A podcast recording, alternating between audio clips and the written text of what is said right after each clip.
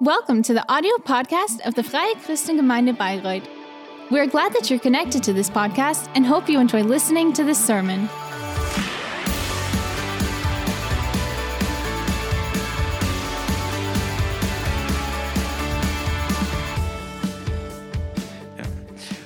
So today is uh, the final, the final um, of our sermon series, relationship goals. And the past weeks, um, we've talked and we've assessed how we can live out a relationship um, between man and woman, but also um, outside from a relationship with other people. And yeah, so we, we want to see always progress and developing in, um, in that, of course. And we also said that no matter how your uh, relationship status is at the moment, you can always learn something from it because it's about basic prin principles of, of God, and um, we can use them also for, yeah, all our relationships in our daily lives. And I want to do a short recap. Um, so on the first Sunday, we've talked about how important it is to to build your relationship or any relationship on God. God must always be the center and the base of your relationship and always priority one. So your partner or any other relationship can only be number two, only be priority two. But if you make Jesus priority one, then you will realize how all the other relationships uh, will become so much better. Then um, on the second um, Sunday, Christine has talked about how God has created man and woman and how He has called them to to live out a mission to um, and He has given us a mission. So if Jesus is the the center of our relationship, then we should ask ourselves um, as a couple um, what our mission is. Not only that we live for us, but what can we do for others? What is our mission in God? And then last Sunday, we have talked about um, the importance of defeating the enemy. So, what, what God brings together, um, the enemy wants to, to part, he wants to separate it, he wants to um, destroy it. And he does that very um, yeah, he he does the stealthy, um, step by step, slowly. But we can overcome that and withstand that if um, if we do not fight against each other in a marriage, but if we fight, if we rather fight together against the enemy, and then Jesus promises us victory. And today, in the last step, it will be about keeping the covenant. And um, yeah, covenant might be an old word, but the Bible talks about a holy covenant of marriage. And yeah, that goes with um, the beliefs that marriage is marriage according to to the um, Bible is not just a, a worldly legal binding, uh, that is made before humans. No, it is a, a holy covenant um, before God. So it's really, um, yeah, there's also this legal dimension, but what is um, way more important is this spiritual meaning. And the, the Bible says that both things are important. So the marriage, marriage is really holy for God, um, and has a very high significance for God, which is why He wants to protect and guard and bless marriage, because it is an expression of His greatness, of His holiness. Because um, marriage represents the, the relationship between um, God and the church. But yeah, so nowadays, for many people, um, marriage is, is old fashioned, Um, it's not relevant anymore. Who, who needs that anymore? I mean, you, you don't need to be married um, in order to live together. And yeah, if, if maybe then um, after, after many years, um, you, you do um, end up getting married after you've tr- um, tried for several years whether it works out, yeah, then then then you will get married. Uh, you will get married with the with the hope that it will last forever. But still, the, the reality is that um, often enough, um, it ends up uh, in divorce once you realize that it doesn't work out anymore.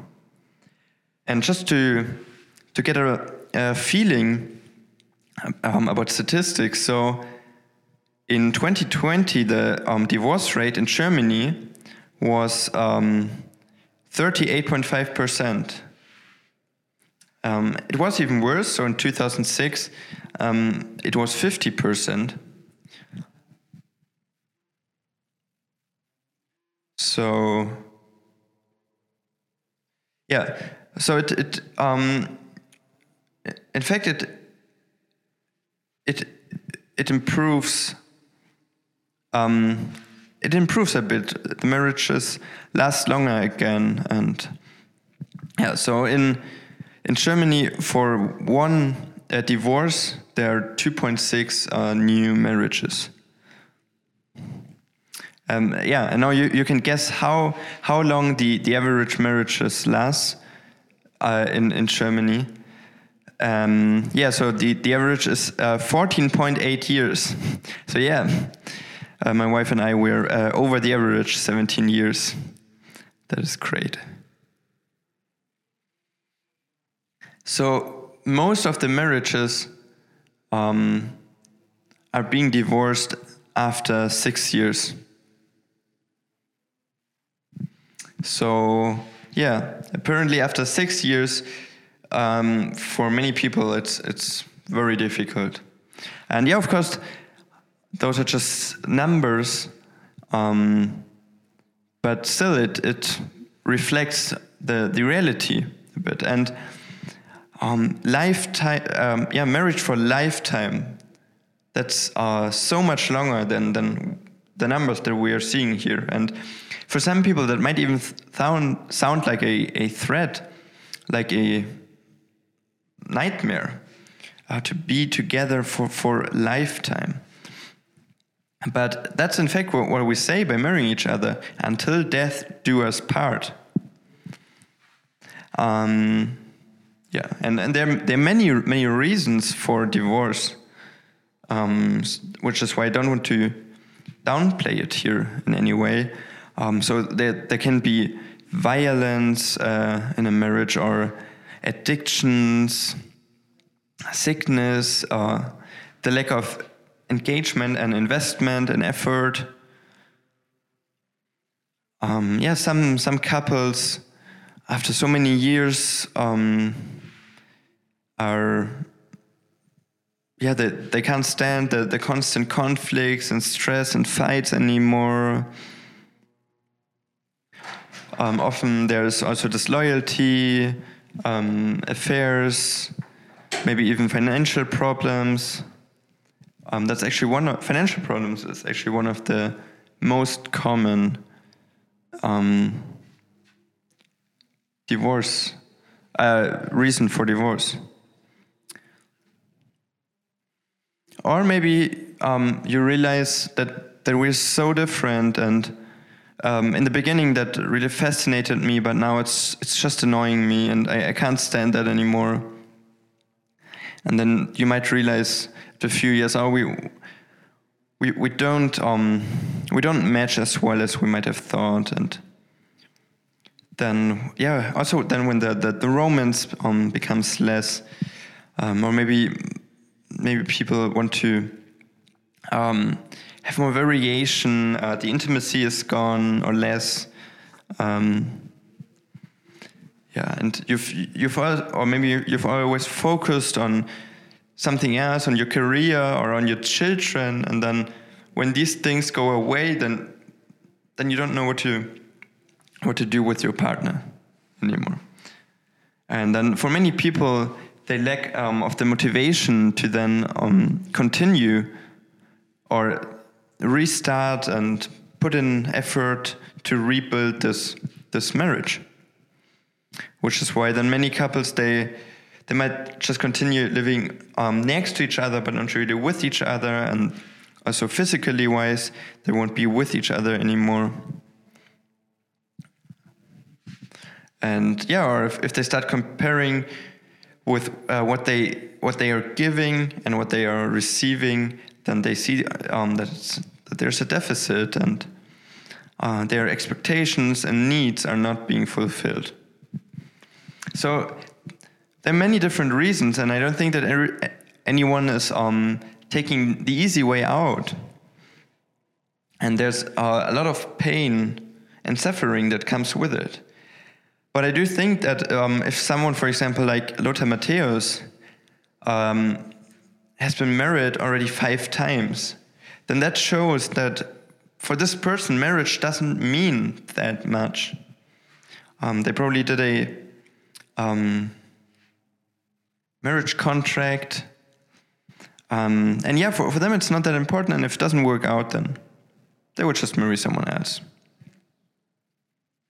So, marrying marrying is easy. I mean, marrying is great. Um, it's a bit expensive, but yeah, it's great. So marrying is easy, but being married and remaining married staying married. That is not so easy. But all that doesn't change um, anything about the fact that it is God's will for married couples to stay together. For us, for us, that is always um, always very difficult. So already back at the time um, where, where Jesus was on the earth, the men they made it very easy um, to to let go of the woman. So if, if they were um, yeah unsatisfied with with any anything, um, the man could just send away the the, the woman. They always had um, marriage contracts, and then they they could just send them away.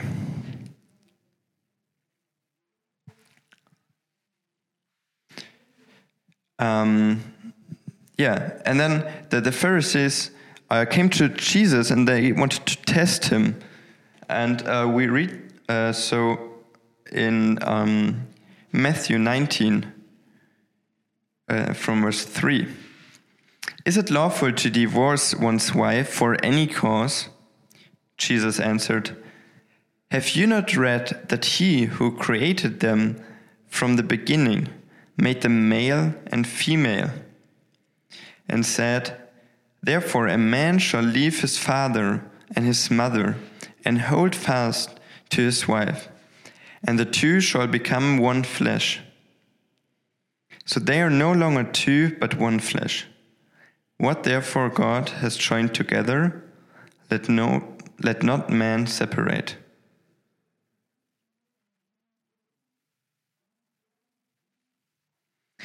And that is very interesting because um, we can read so much about what God's perspective for um, marriages. So first of all, God um, deprives, uh, God um, takes marriage from the origin of the order of crea creation. So he says that man and woman will be unified um, together, that they will be one, that they will become one. Not actually physically wise, they, they, their bodies won't melt, but um, spiritually wise and their souls, they, they will become one. And this process is doing uh, is done by, by God. And then, which is why God says, what God makes one, what God brings together, should not be separated by people. That is the yeah God's perspective.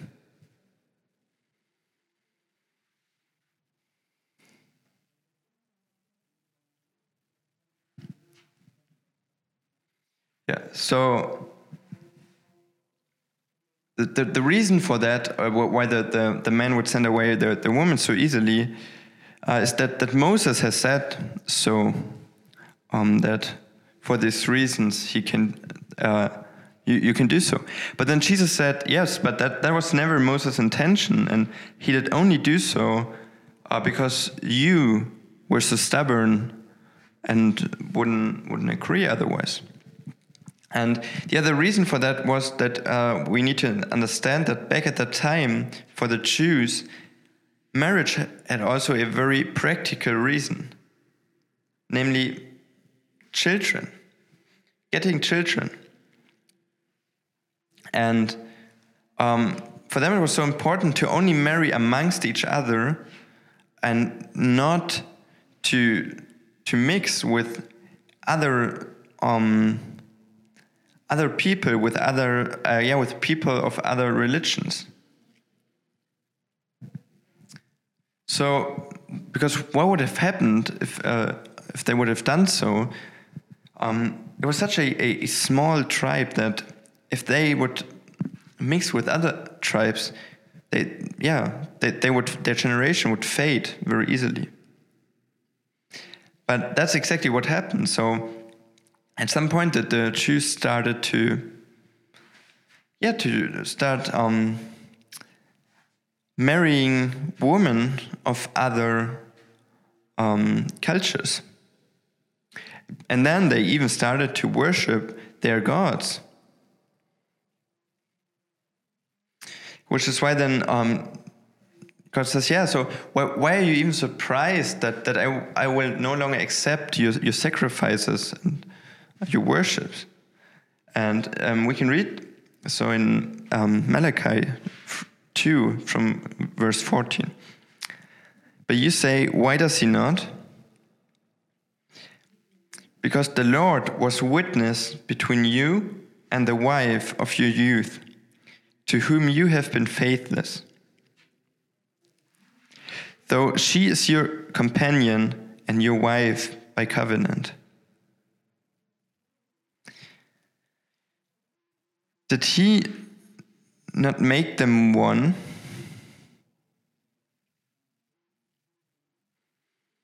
Did he not make them one with a portion of the Spirit in their union?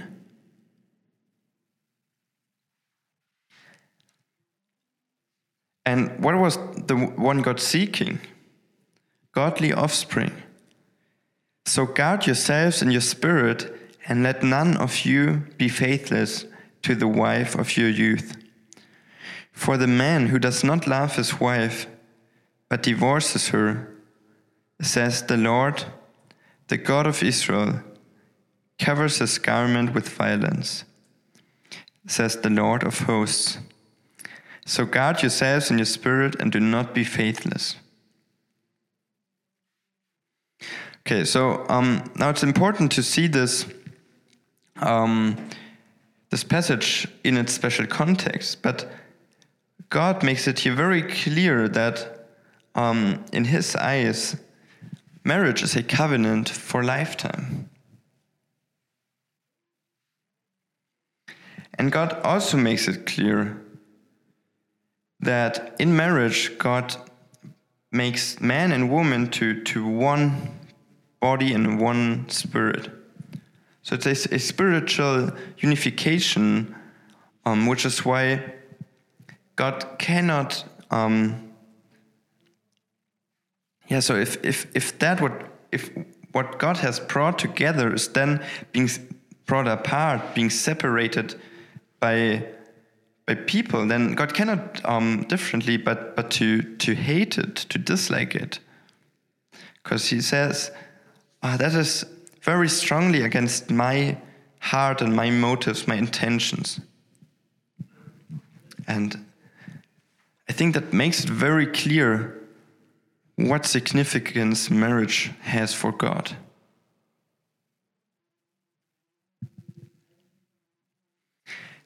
Now maybe some of you might say, oh yeah, that's that's only the, the Old Testament, uh, that's yeah, the, the God of the New Testament um, thinks very differently. But no, um, we can read in the New Testament that, for example, also Paul um, says so. In Hebrews 13, um, a letter written to, to the church from Paul, it says in verse 4 Let marriage be held in honor among all. So the marriage is, is what, what everyone should respect um, and honor.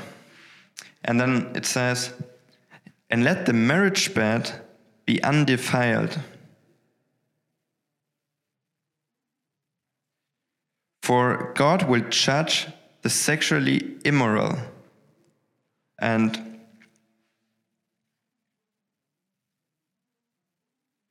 yeah, so we usually when the Bible talks about um, so when, when, when the Bible talks about sexual immorality, the Bible means every actively um, lived out sexuality outside of the covenant of marriage. So when, whenever we we leave that um that place, uh, we we yeah we we break um that that rule so to say, um, and then it also says an adulterous. So God really emphasizes the exclusivity um, of marriage. Which means you should not just, or you must not just leave this, this covenant and go out of this, um, yeah, out of this, this bond. And at the same time, you should not um, break someone else's covenant.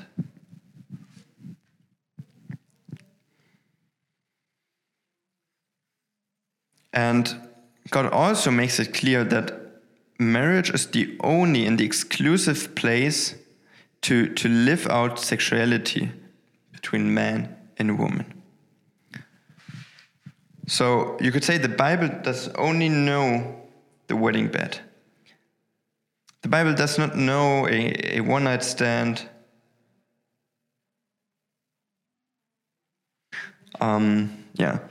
So, so now it might become interesting. But so exclusive means only that. It means a very special place. And just we, no one else. No one else um, should be there. This place is um, reserved for us.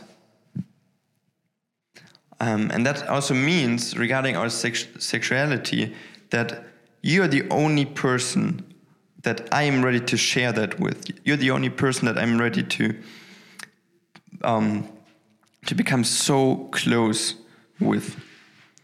And that is what makes it so valuable and so special. If this one thing is reserved only for this one person in your life. And I don't share that with anyone else. And doesn't that also make me feel very important if, if I'm the only one who, who gets to live that out with you, with the other person? Um, but then what happens if, if, if, so if someone leaves that place, place, if someone breaks that, that covenant, this loyalty, then he will, yeah, he, he will um, live against God's will. And that, that leads to so much pain and suffering. And now maybe some of you might, might think, oh yeah, of course, um, the, the church, uh, no, no sex before marriage. Um, yeah, but uh, to to be clear, um, the Bible talks about no sex outside of marriage. So not only not before, in in no form uh, should it be done outside of marriage. And yeah, and maybe we should uh, talk more about sex in marriage. So I would like to to to say it this way: sex in in marriage, inside of the covenant of marriage, is holy. But sex outside of marriage, without marriage, is, is insignificant. because sleeping with a person means to to to unify yourself with the person to become one and not only physically wise not only biological wise but also spiritual wise with your soul um, it, it affects your whole life. And i think we, we we really do need to understand once again what that means because the, the mainstream in our society nowadays oh yeah it's it's it's just sex. It's just sex doesn't mean anything. We can have that with er everyone um, any day any time. Why, why do you need to first um, make this covenant with a person. Why do I need to be loyal? Why do I need to make a commitment? I mean I can have that with without any commitment without any responsibility. Um, yeah. But that's what the Bible makes very clear. So either it's something very without any commitment or it's something very exclusive. But that is not God's idea. Um, and back at the time, the Christians believed that actually too. Um, they, they um, they thought, yeah, I mean, it's, it's just my body. It doesn't doesn't touch my soul. It's, it's it's not bad for me. And for them, it was very normal.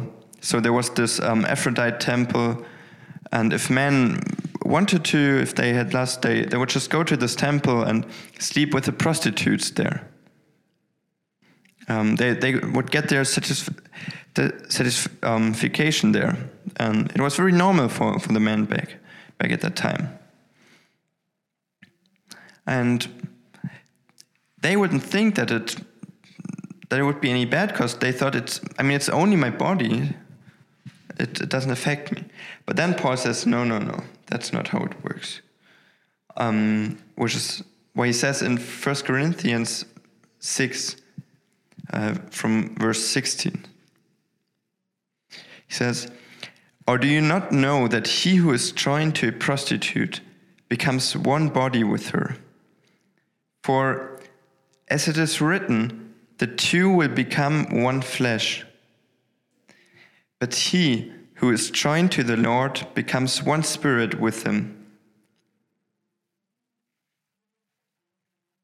So that means you now belong to God. You now, um, you now are part of, of God, God's body, and um, your bodies are now His temple. Which is why he then continues Flee from sexual immorality. Every other sin a person commits is outside the body. But the sexually immoral person sins against his own body. Or do you not know that your body is a temple of the Holy Spirit within you, whom you have from God? You are not your own, for you were bought with a price. So glorify God in your body.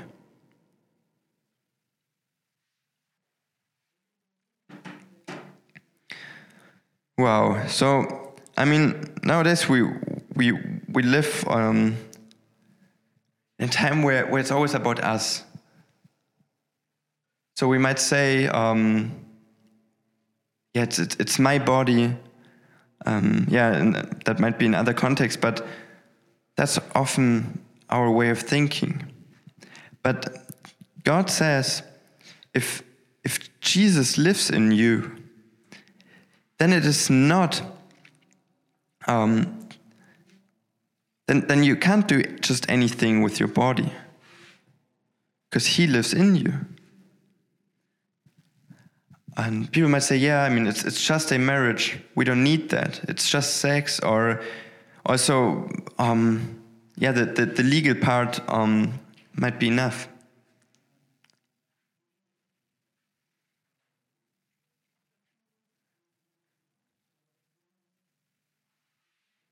But I think it's um, very interesting. So if, if we take a look at how Jews, um, how, how they fulfilled, how, how they did um, um, a marriage, it consisted of three parts, three conditions for a valid marriage. Um, so it started with the first part, an engagement.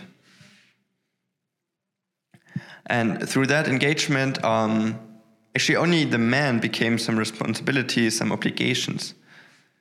Uh, so he had to take care of her. He had to um, treat her with respect. Um, he had to make sure that she would be able to bear children, and um, yeah, one or two other things.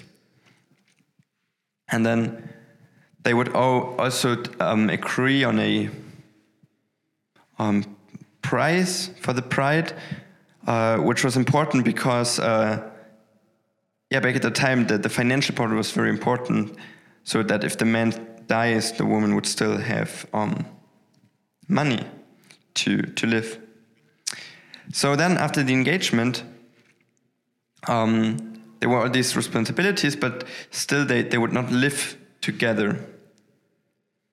Um, and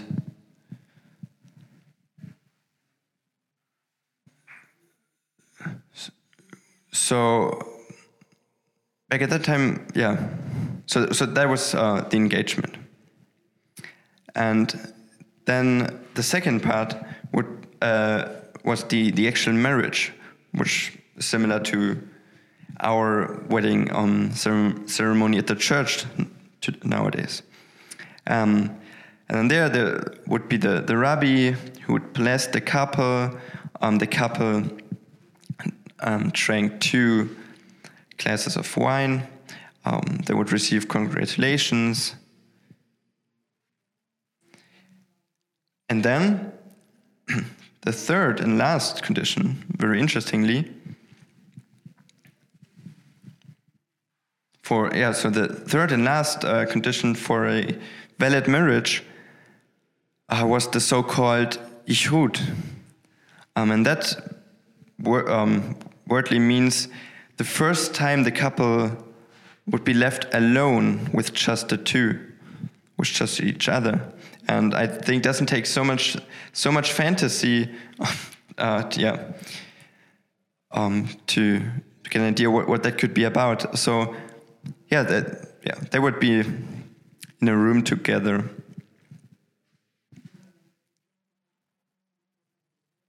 Um, and then, yeah, the couple would probably even um, have sex. Uh, yeah, at, at that moment. And only then, only after that, the marriage would have been seen as and accepted as, as valid. And yeah, nowadays um, the, the, they, they still do that.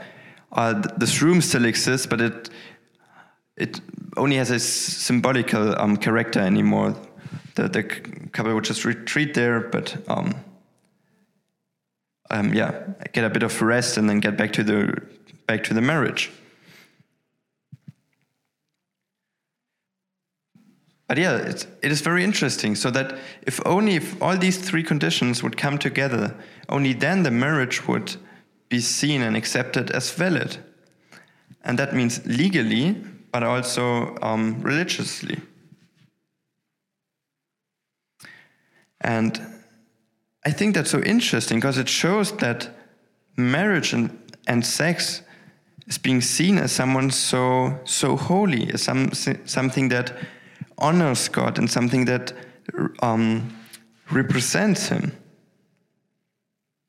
And um, at, yeah, at the at the Jews, the, the wedding ceremony uh, would also be called sanctification.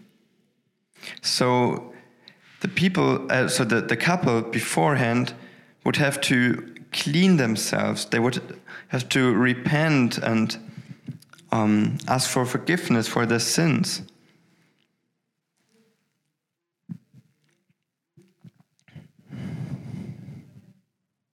Yeah, so So, so they made it clear here um, something holy is happening. And that is so, so important that, that we see the marriage as a gift of God. And that, we do not see it as something uh, which has become mainstream in society, no, but that God has, has had an, yeah, such a great idea with it and that that is still relevant. So, so marriage is a, a gift of God, but at the same time, it is a task of God. And yeah, if, if we understand that, then we can accept that at the same time, it is a, a holy um, commitment. It is a calling that we get to live out. Um, and it means uh, it means dedication. It means serving um, our our partner, and we need to see it as something that is holy. And this covenant must be precious and valuable to us. It shouldn't be something that we would easily give away or break. No, but we should be ready to do everything it takes to not let it break apart, but to keep it together. And of course, throughout your life, there, there, will come difficult times. That there will be pain, there will be disappointment, there will be um, hurt, suffering, there, there will be crisis, there will be surprises, things that, that you just did not expect to happen. Maybe feelings will, will fade. Maybe, maybe this, this feeling that, that um, it was drawing you uh, in the beginning to each other, it's not there anymore. But you know, it's not about feelings, it's about decision. You know, when, when I wake up in the morning, sometimes I feel that, sometimes I feel this. There are even days where, where I don't want to go to work. There's so many things that I that I don't feel like doing, but I'm still doing them. Because that's how life works. And marriage is a is a decision. It's a decision that you have made, and th- this decision is independent of your feelings. It's not about how you feel the states. You have made this decision. And of course, it can be very hard, especially when not both of them are um, are not pulling on the same same rope. Not both of them are putting in effort. But I want to tell you that there is hope. And we can invite God, and that He, he truly cares about um, helping us, helping our marriage. And marriage is worth it that we would fight for it, that we, that we invest ourselves, and that we give it our best so that it could become better. You know, marriage is not about enduring your partner, no, it's about enjoying him.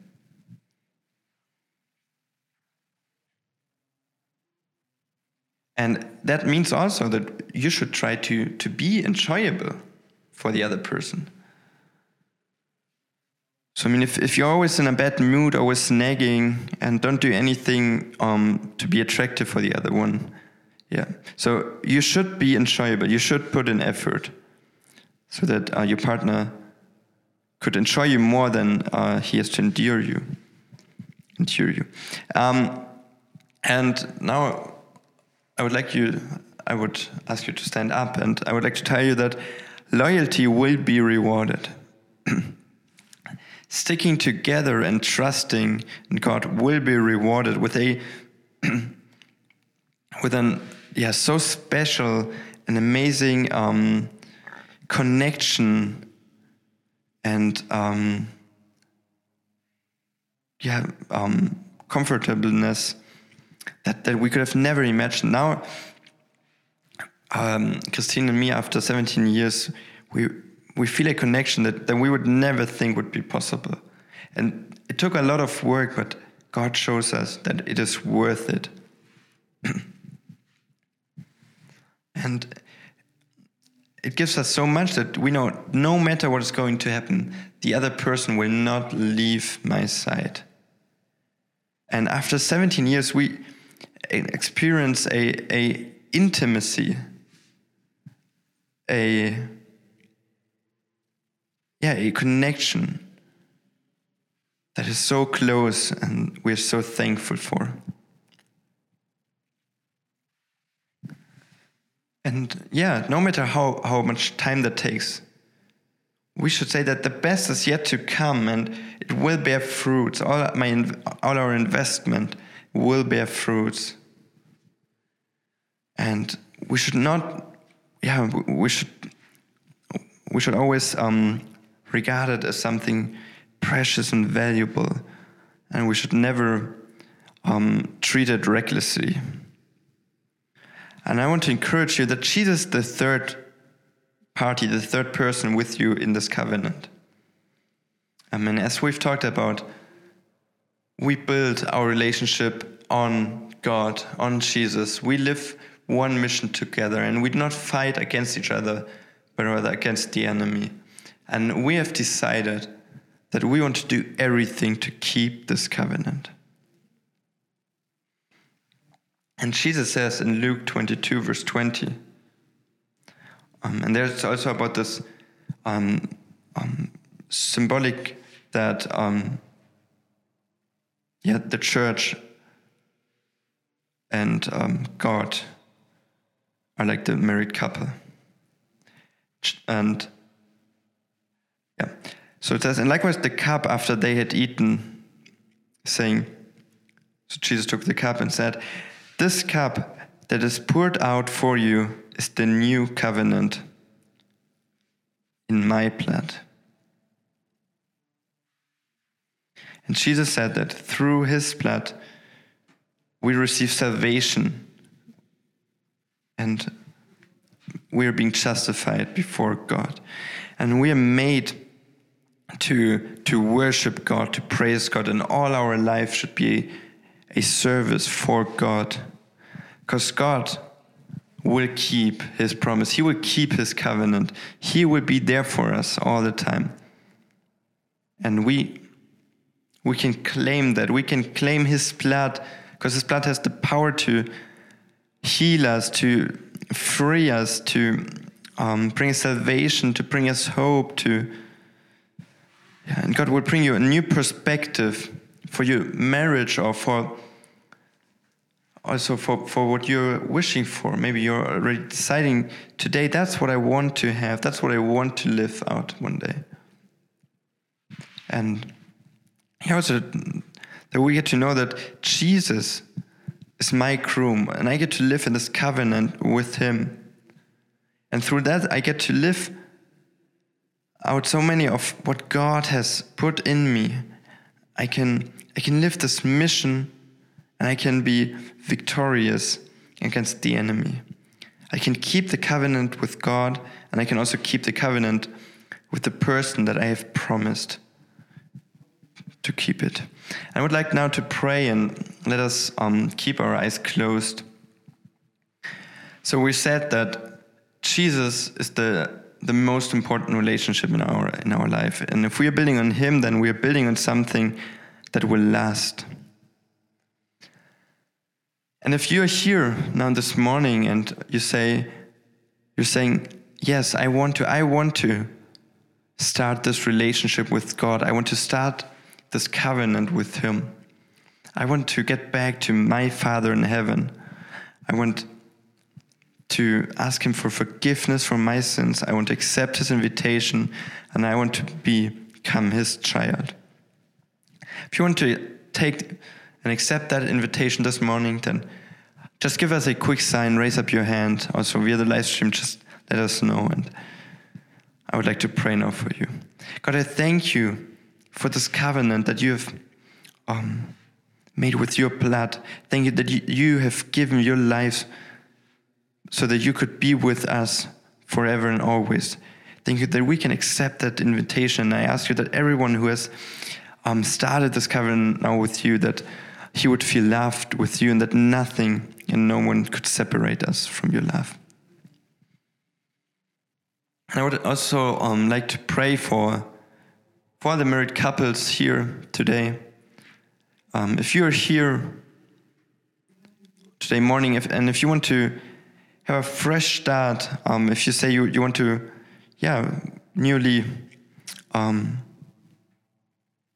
start again in new marriage, put in new effort, and make God once again your your base and uh, yeah, now, now I would uh, like to say to all the men, just, just take the hand of, of your wife and let us now, now pray together. And you can, yeah, just renew this covenant and say that, that you will walk together through the, um, along the, the, the future steps of life.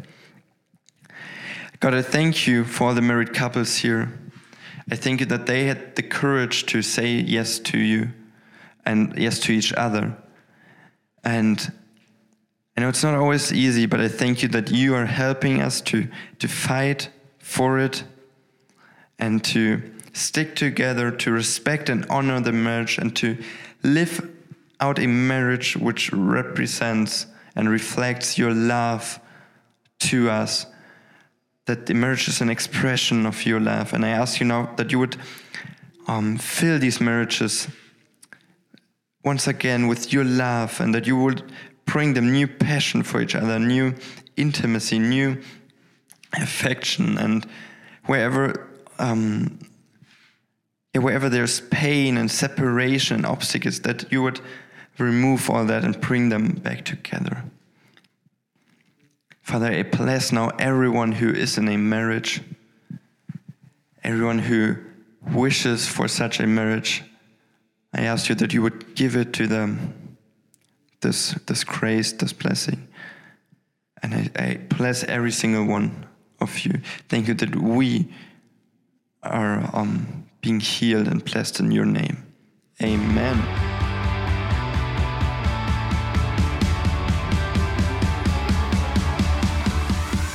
Liked the sermon, feel free to share it with your friends or leave us a comment.